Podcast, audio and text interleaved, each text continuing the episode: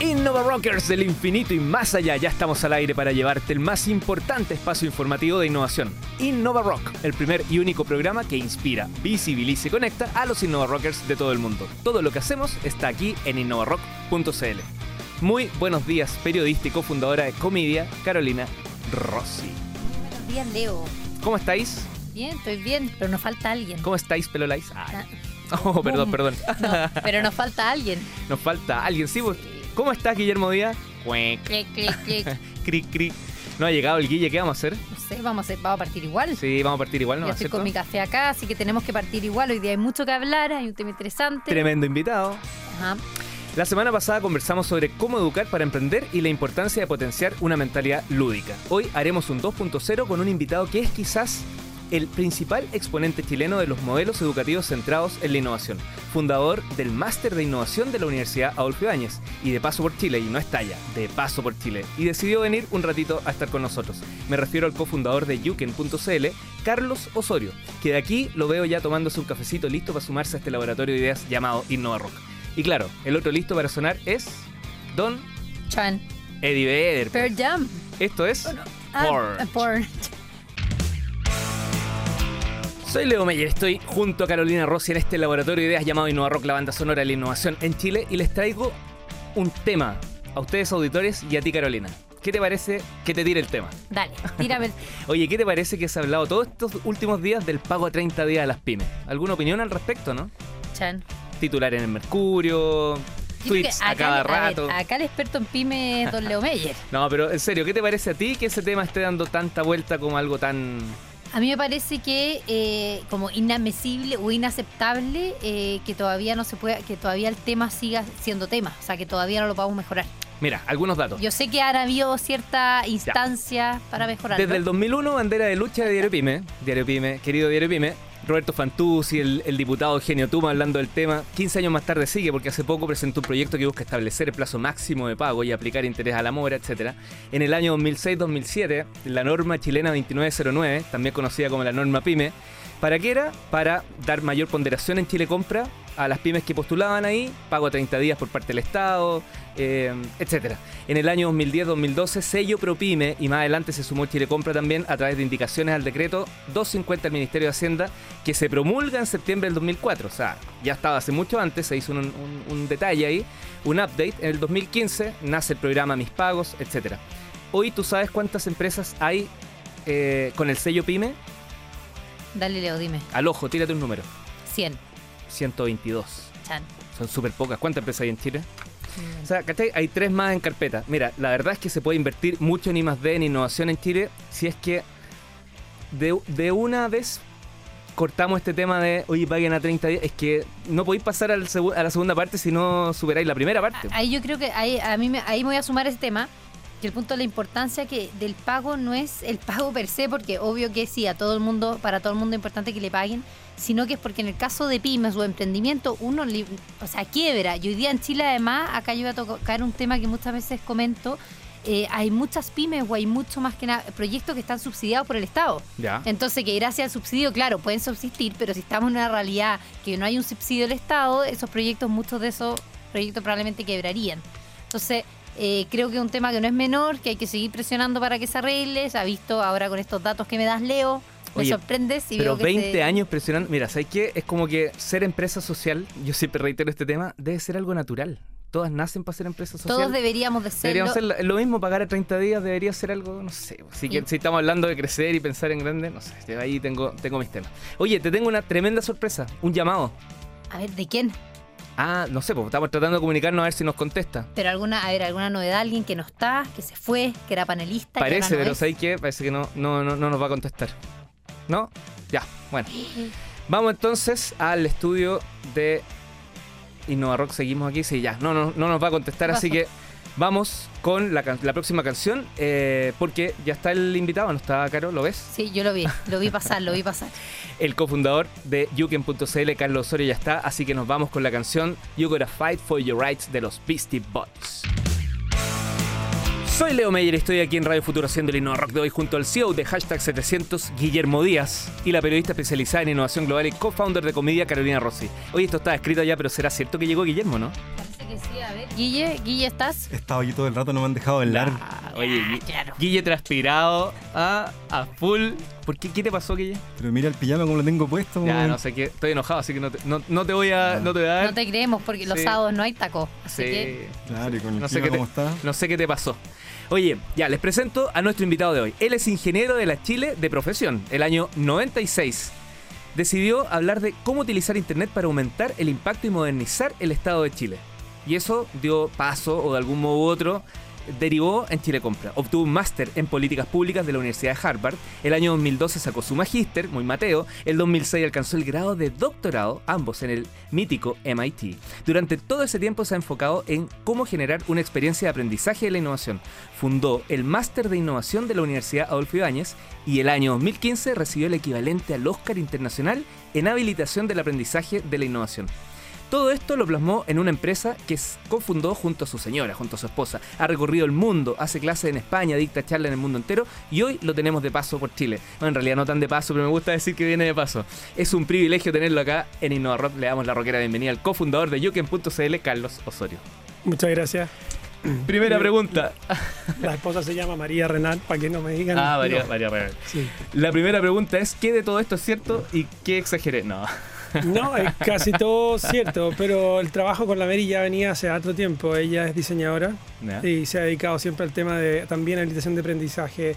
Y bueno, y la, tiene, tenía su laboratorio de diseño, entonces lo que hicimos fue juntar todo en Yuken, que es esta cosa media híbrida que trabaja en temas de innovación con empresas y universidades, en habilitación de aprendizaje, en todo tipo de, de ambientes y, y el laboratorio de diseño de display que sigue ahí dándole duro. Partiste el año 96 hablando de la modernización del Estado. ¿Tu trabajo dio vida a Chile Compra o...? O sea, no- estábamos trabajando con Claudio Rego. Yo venía del tema operaciones y junto a Tomás Campero, que era un economista que estaba trabajando también en modernización del Estado, se- empezamos a ver cómo manejar mejor el tema del capítulo chileno de el capítulo de compra de los acuerdos de libre comercio con internet y nace ahí un primer proyecto en 96 junto a Tomás que fue un portal para manejar en el fondo las compras públicas que dio pie a lo que hoy es Chile Compra, claro. Y a 20 años, cuando hablamos allá de modernización del Estado, ¿20 años se ha modernizado o no se ha 20 modernizado? años no es nada. eh. bueno, o sea, al principio, el año, a fines de los 90, todo lo que se hizo en innovación, o la mayor parte de las pegas que se hizo en innovación en términos de ambientes digitales, vino del sector público. Impuestos internos, fue el primero, Chile Compra también. El portal Estado.cl llegó a tener 2 millones de visitas al mes en un, el lago, te digo, al año 97-98, en un momento donde casi nadie tenía acceso. Tenías acceso ahí, era un un Yahoo, un Google de todo lo que había en el sector público. No, fue una cosa súper interesante. Y no es, no es, yo creo que no es raro que, por ejemplo, si uno ve las municipalidades, la municipalidad más conectada o de mayor nivel de fondo de digitalización sea, por ejemplo, haya sido la primera Peñalolén, porque Orrego venía con toda esa cuestión ahí. No, fue, yo creo que fue una súper buena escuela. Pero es pre-burbuja, además, justo antes de que fuese Sí. la catarsis de Que, mira, yo creo que ahí, sacando los temas políticos o no, Orrego con todo lo, lo intenso que es para trabajar, en el fondo él da una cantidad, una libertad al equipo para inventar y probar que era bastante única. O sea, la división de demolición del Estado, yo creo que fue un muy buen lugar para partir trabajando. qué hit. Sí, ¿Ah? fue súper bueno. Qué bien. Ya, yo voy, a, voy a ir por otro lado, voy a ir por el lado de la empatía, que es algo que conversamos antes eh, del poder de la empatía, y, te, voy a, te voy a citar, acá te cito. Eh, esto lo leí en una columna de opinión tuya, si no me equivoco fue en el Mercurio, puedo estar equivocada en el medio. Tenéis que, tenéis que mostrarla, pues, si no, no, no vale. no, acá no la tengo, pero está, Chin, chin. está. Fake Chan, La Caro, chan. la Caro menciona, menciona medios. ¿Cuánto ganará por afuera? Sí, Vamos, puras Tech- marcas, TechCrunch. Vamos, TechCrunch ahora. Chin. Oye, me podéis pasar mi café, por favor. Sí, Ah. tú no, te- no tenés derecho a tirar Eh, talla hoy día aquí. No, eh, no, Carlos, te cito. La calidad de una innovación es proporcional a nuestra capacidad de empatizar, pero nuestra capacidad de empatizar está limitada por habilidades de entender nuestras propias emociones. Sí. Mi pregunta es, cuando hablas de emociones, ¿te, refiere- ¿te refieres a la capacidad de generar conversación, de generar redes, esa empatía de poder comunicarnos bien? ¿A, a qué te refieres exactamente con esa capacidad? Hay distintos a, a dos niveles. Eh, Primero hay un nivel que es como en el fútbol, como dice el, el que se enoja pierde. ¿Ya? o el que se pica pierde. Bueno, la manera en que nosotros, como parte de un equipo de diseño o de innovación, reaccionamos frente a distintos temas. Si a mí me da, algo me da susto, si yo me enojo con el tipo que está frente porque en el fondo no le gusta la idea que yo tengo, son maneras muy burdas de decirlo, o si yo no soy capaz de realmente preocuparme de lo que la persona para la cual estoy diseñando necesita, qué, por qué lo necesita y qué emociones le genera a él el poder o no poder subir una escalera, o sea, hasta ahí llegó el proyecto. Entonces, depende a dos niveles. Uno es cómo yo reaccione frente a los problemas que se nos vienen en un proyecto de innovación. Y lo segundo es las limitaciones que yo tengo para poder realmente empatizar con los distintos tipos de usuarios o personas que están relacionadas en un proyecto. O sea, le das eh, poder de alguna manera al tema de, eh, de eso, de generar esa empatía. Es que lo hemos conversado harto acá sobre el tema de las conversaciones, cómo generar innovación, de cómo darse ese espacio, generar esta como segunda visión para, o sea, para descubrir los problemas, o sea, cuál es el problema para ver la solución. Mira, tenéis tres preguntas clave, yo creo, cuando uno hace un proyecto. Uno es cuál es el problema que vale la pena resolver. Segundo, cuál es la mejor solución para resolverlo. Y tercero es cómo implementáis esa solución en la CID viable a gran escala. Y la innovación es un ejercicio social. Sin conversaciones no hay innovación. ¿ok? O sea, es como qué tan abierto o cerrada es parte del problema también que tú tenés que resolver. Pero como actividad social, uno por, por lo general no lo hace para uno, lo hace para otros. Y ahí la comunicación es clave. Y las limitaciones que uno tenga para poder hacer eso a nivel personal o no, también son clave. Y, y eso está vinculado al arte de fallar, ¿no? O sea, el, el famoso paper. Sí, el arte de fallar eh, básicamente habla de una parte de eso, que es en el fondo cómo nosotros nos vamos dando cuenta lo más rápido posible de todo lo que no debemos hacer en un proyecto. De tal manera de no estar avanzando y trabajando por cuatro meses y darte cuenta que, ups, nos mandamos un condoro hace tres y todo lo que hemos hecho de ahí para allá, de ahí para No, adelante va- ha sido un problema. Me Y eso, solo, eso. y eso solo de la experiencia propia. ¿No puedes sacar de otros, de los errores? No, no, o sea, la experiencia, o sea, por ejemplo, Groupon parte y analiza, no fueron los primeros en hacer lo que estaban haciendo, pero sí hicieron un análisis súper exhaustivo de en qué todos los otros se habían mandado con Doro. Perfecto. Entonces uno puede hacer y analizar los errores. El tema es que parte de los problemas que yo encuentro con innovación eh, es que la callada trata de vender lo bien que la hace, ¿ok? Y, y lo cool y los secos que son. Cuando lo más interesante acá es cachar en el fondo, hey, ¿sabes que Yo voy a demostrar si soy cool o no después de haberme mandado 20.000 condoros. Y esa cuestión es súper es no negro. O sea, Edison es famoso no por la ampolleta, sino que por generar el primer proceso de innovación sistemático Estuvimos los estuvimos tuvimos, perdón, acá a los Corner Shop, que son Sí. Y estuvieron hablando justamente de estos temas, fue Power. Oye, vamos al corte a saludar a nuestros auspiciadores y ya regresamos a InnovaRock para seguir conversando con el cofundador de Yuken.cl, Carlos Osorio. Esta canción de los Jets es para la Caro Rossi, para Josefa Villarroel, que le mandamos saludos, y a todas nuestras féminas innovadoras. She's a Genius Jet. Soy el periodista Leo Meyer y junto a Guillermo Díaz y Carolina Rossi haciendo Innova Rock, la banda sonora de la innovación en Chile. Hoy conversando con un verdadero embajador de Chile en el mundo en materia de innovación y cofundador de Yuken.cl, Carlos Osorio. Eh, Carlos, te pido 30 segundos para escuchar un audio que nos llegó de invitación a un evento. Hola InnovaRock, soy Marco Terán de País Digital. ¿Quieres conocer las herramientas digitales gratuitas para mejorar la productividad? Te dejo invitado al taller Escritorio Empresa y Soluciones para la Productividad este 15 de mayo a las 9 de la mañana. Inscríbete en paisdigital.org. Ya lo saben, saben, taller gratuito de productividad digital este 15 de mayo. Más info en paisdigital.org. Eh, ¿Se vienen más novedades con escritorio empresa o no, Caro? ¿A todo esto? Eso esperamos. ¿Sí? Sí, le mandamos un saludo. Corta. Corta. corta, como se dice. Eh, Carlos, en tu empresa, Yuken, desde el año 2002, tra- 2002 ¿está bien? ¿Sí? Trabajan en diseño, investigación y fuertemente en habilitar la innovación en personas y empresas. O sea, 2002. el 2002 empecé yo. La Yuken en el fondo empezamos, lo de que estamos, formamos parte de Yuken, empezamos a trabajar juntos hace como unos seis años más o menos. Eh, cada uno desde distintas partes, en el fondo, y lo que hicimos ahora fue formalizarlo. eh, buscamos nombre, tuvimos que cambiar el nombre un par de veces porque nos dimos cuenta que estábamos en conflicto con otra gente en distintas partes del mundo. Pero claro, venimos trabajando juntos desde, yo te diría, el año 2013. Juntos. Ya, perfecto. Cuatro años, sí. Oye, y bueno, No. preguntarte todo lo que han hecho, todo eso serían 10 programas, pero básicamente las principales claves para habilitar la innovación en las organizaciones, por ejemplo, en una de las áreas en las que han trabajado.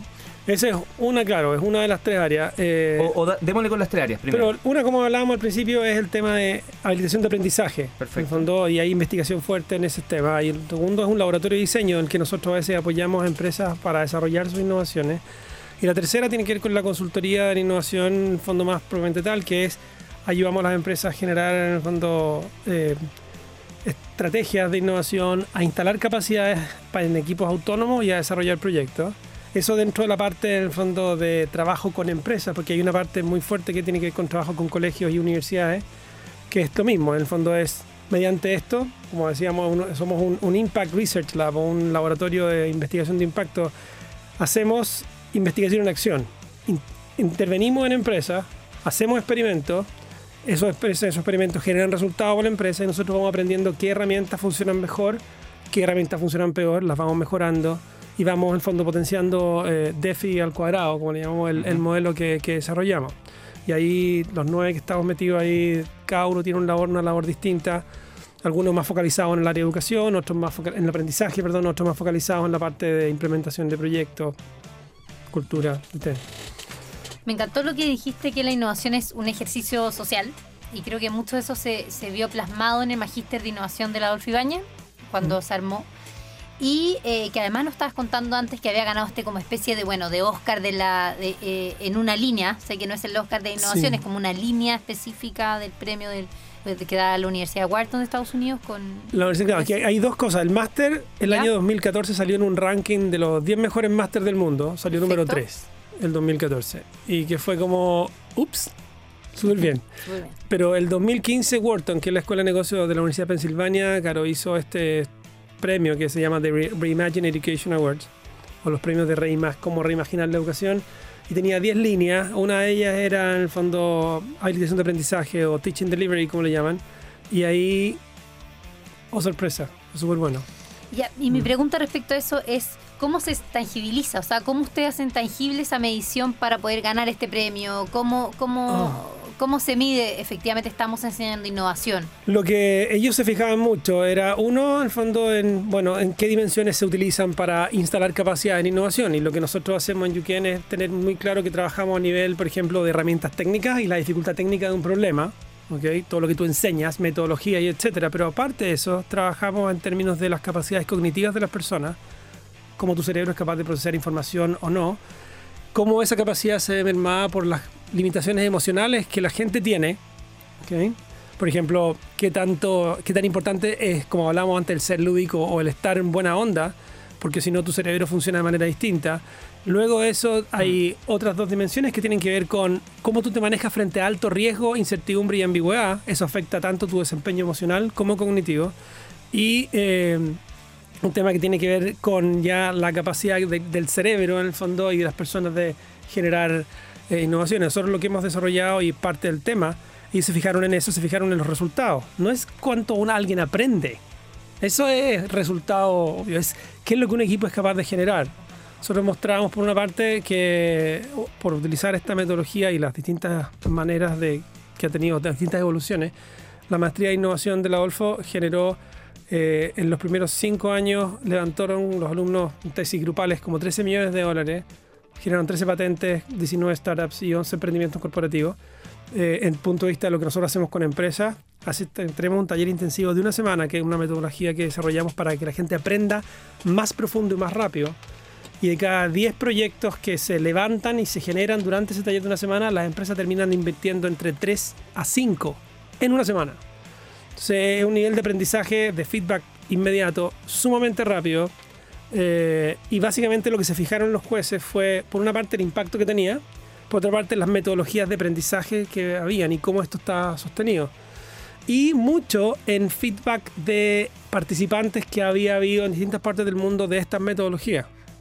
O sea, tuvimos que dar nombres. Ellos emitieron juicios en el fondo y quotes de, ¿cómo se llama? Citas de cada uno de ellos. Cuando tú dices que generan patentes, ¿están generando patentes desde la universidad, estudiantes? No, es- alumnos generaron patentes, sí, con sus tesis. O ¿Y, sea, y las empresas cómo las vin- se vinculaban con...? Las empresas nada, ellos llegaban, ellos, o sea, cuando tú le habilitas a alguien para hacer innovación, este discurso, este discurso de la relación universidad-empresa y los incubadores, sorry, pero vale callampa. O sea, en el fondo, cuando tú realmente se Buen inglés, habilitas... buen inglés, se nota que eres nativo. sí, sí, sí. Bien. Eh, en el sentido de que cuando tú habilitas a otro para que él sea independiente en generar innovaciones, él tiene que rascarse por sus propios medios sin que tú les des herramientas más Bien. que el entrenamiento para que el personaje salga y es como cocodrilo dandí en el fondo, como que cacha, ahí se me cayó el carnet. eh, o, con, o como sea, en el fondo que el personaje vaya y él mismo pueda rascarse y conseguir financiamiento, tocar puertas. Porque si tú le ayudas con una incubación, quiere decir que él no es capaz de hacerlo solo. Correcto, pero, la empresa quiere ver números también. La empresa quiere ver cómo se impacta en su Es que, rentabilidad. bueno, no todas estas tesis son de empresa. O sea, cuando estamos hablando del máster de innovación es una cosa. Cuando estamos hablando en el fondo de los trabajos que hacemos con empresas de instalación de capacidades, eh, claro, ahí lo que tú haces ahí en el fondo es escoger y hacer un taller para 80 personas, identificar los mejores, esos mejores tú los metí en un proyecto, un proceso de desarrollo de proyecto donde les vais dando más herramientas de manera mucho más profunda y ellos van mostrando resultados a medida que vas avanzando, en el fondo en distintos como go no goes, eh, iteración súper rápida. Y aquí lo que hicimos para esto fue una cuestión bien interesante que fue este método, en el fondo que desarrollamos, se basa en, estudiar casi 30 tipos distintos de procesos de innovación en el mundo. Tipologías que son suficientemente distintas una de otras como para decir que son distintas. Entonces, En Innova Rock estamos conversando con el cofundador de Yuken.cl, Carlos Osorio. Esto que suena es, o sea, vamos y volvemos, esto que suena es Iron Maiden con Run to the Hills. Soy Leo Meyer y junto a Caro Rossi y Guille Díaz hacemos el Innova Rock de hoy aquí en La Futuro, la radio del rock y por supuesto de la innovación. Hoy conversando con un máster, magíster y doctorado en temas ligados a la innovación, el cofundador de Yuken.cl, Carlos Osorio. Carlos, eh, hicimos un, video re entretenido para, para invitar a escuchar este programa. Eh, ¿Qué opinas tú de las actividades creativas y lúdicas dentro del aula? Para, para enseñar innovación, por ejemplo. mira, o sea, el tema de, de eso del lúdico, yo soy bien crítico, pero, pero voy a decir pues, desde dónde viene. Hay investigaciones en el fondo en, neuro, en neurociencia y neuropsicología muestran que la capacidad del cerebro de responder a problemas más difíciles está o viene del entusiasmo que la gente tenga por, el, por resolver el problema, o sea, de lo motivado que esté. Ahora, hay una línea bien fina que uno puede cruzar o no. Mucha gente se va a lo lúdico por hacer que la cosa sea entretenida. El tema es que si tú haces que la cosa sea entretenida con un Tony o el fondo haciendo la cosa que sea nada más que entretenida, pero la persona no tiene motivación en lo que está haciendo, el efecto que eso tiene en la capacidad de la persona es baja. Lo que nosotros hemos descubierto, que una cuestión bien contraintuitiva, es cómo tú les habilitas eso en un grupo, en un equipo de personas, que estén motivados con lo que están haciendo y que se sientan entretenidos, aunque lo estén pasando mal. ¿Por qué? Porque en innovación, una de las cosas que hemos dado cuenta con la investigación que hacemos en Yuken es que la posibilidad de un equipo de generar innovaciones va dada por disminuir al máximo la cantidad y frecuencia de errores que cometen. Para eso, nosotros hemos medido el nivel de frustración que ellos sienten en el fondo en distintas etapas del proceso, etcétera, etcétera. Pero lo más interesante ha sido ver cómo eh, las personas se pueden automotivar y sentir que lo están pasando bien, aunque el ambiente sea lo más desagradable posible. O sea, no sea lúdico.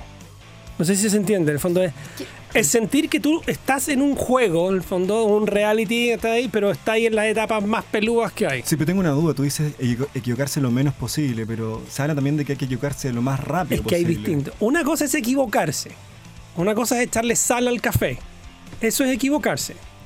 Fallar es una cosa muy distinta en innovación, que es Echarla fuera de la taza, digamos. en el fondo, o, sea, o- o echarle más azúcar o menos azúcar hasta que tú encontráis el nivel de azúcar perfecto. Y para eso tenéis que echarte tres tazas o cuatro. Imagínate, alguien te dice, quiero que tú me des el café perfecto. Y tú empezás a experimentar. Tanto azúcar. No, me falta. No, muy dulce. Y en cuatro o cinco intentos llegaste a medir perfecto el tipo, la cantidad de azúcar endulzante que la persona tenía. Eso es una falla. El error, en el fondo, o la equivocación es meter la pata. Es como al juez Leonel Veró de la Corte Suprema le operaron una cadera que no era la que había que operarle porque un tipo ups, puso la, ¿no cierto? la radiografía al revés. La diferencia entre equivocación y falla es que tú para hacer innovación tienes que fallar lo más que se pueda, lo más rápido, lo más barato y lo más seguido posible, evitando al máximo los errores o negligencia. Perfecto. Uno, tú aprendes, aprendes qué tanta azúcar le voy a dar. En el otro, puta, sorry compadre, no tenía idea que era sal.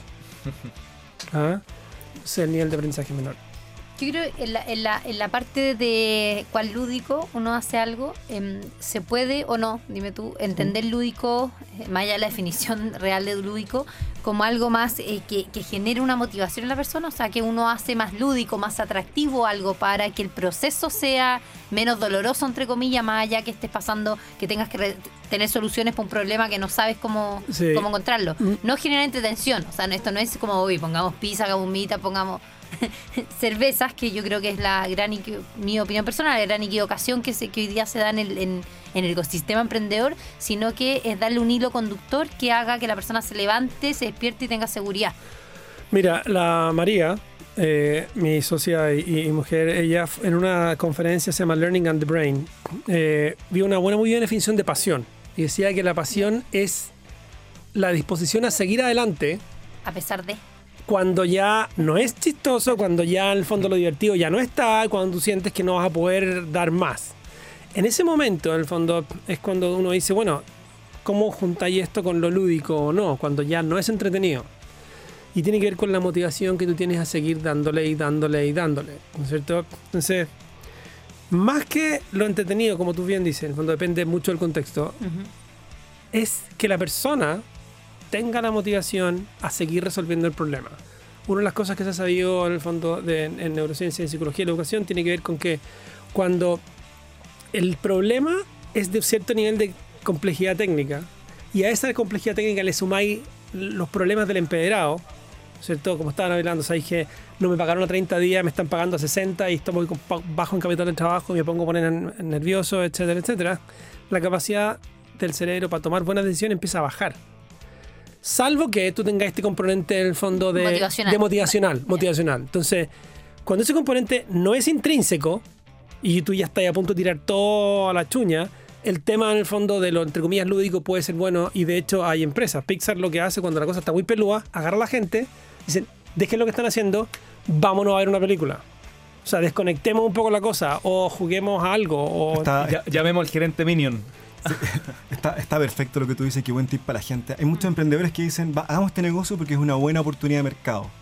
Hagamos un emprendimiento porque creemos que hay una oportunidad, más que una motivación intrínseca. Y los inversionistas al final lo que están buscando, la- es, eh, lo que buscan en los emprendedores es eso, es por qué estás haciendo esto, qué es lo que te motiva, qué es lo que te apasiona para hacer este emprendimiento. Porque si no, al final igual lo van a cerrar. Mira, lo otro es que eso que yo opine o que nosotros opinemos, aquí los cuatro, que hay una buena oportunidad de mercado, Por supuesto. ¿quiénes somos nosotros para saber si es buena o no?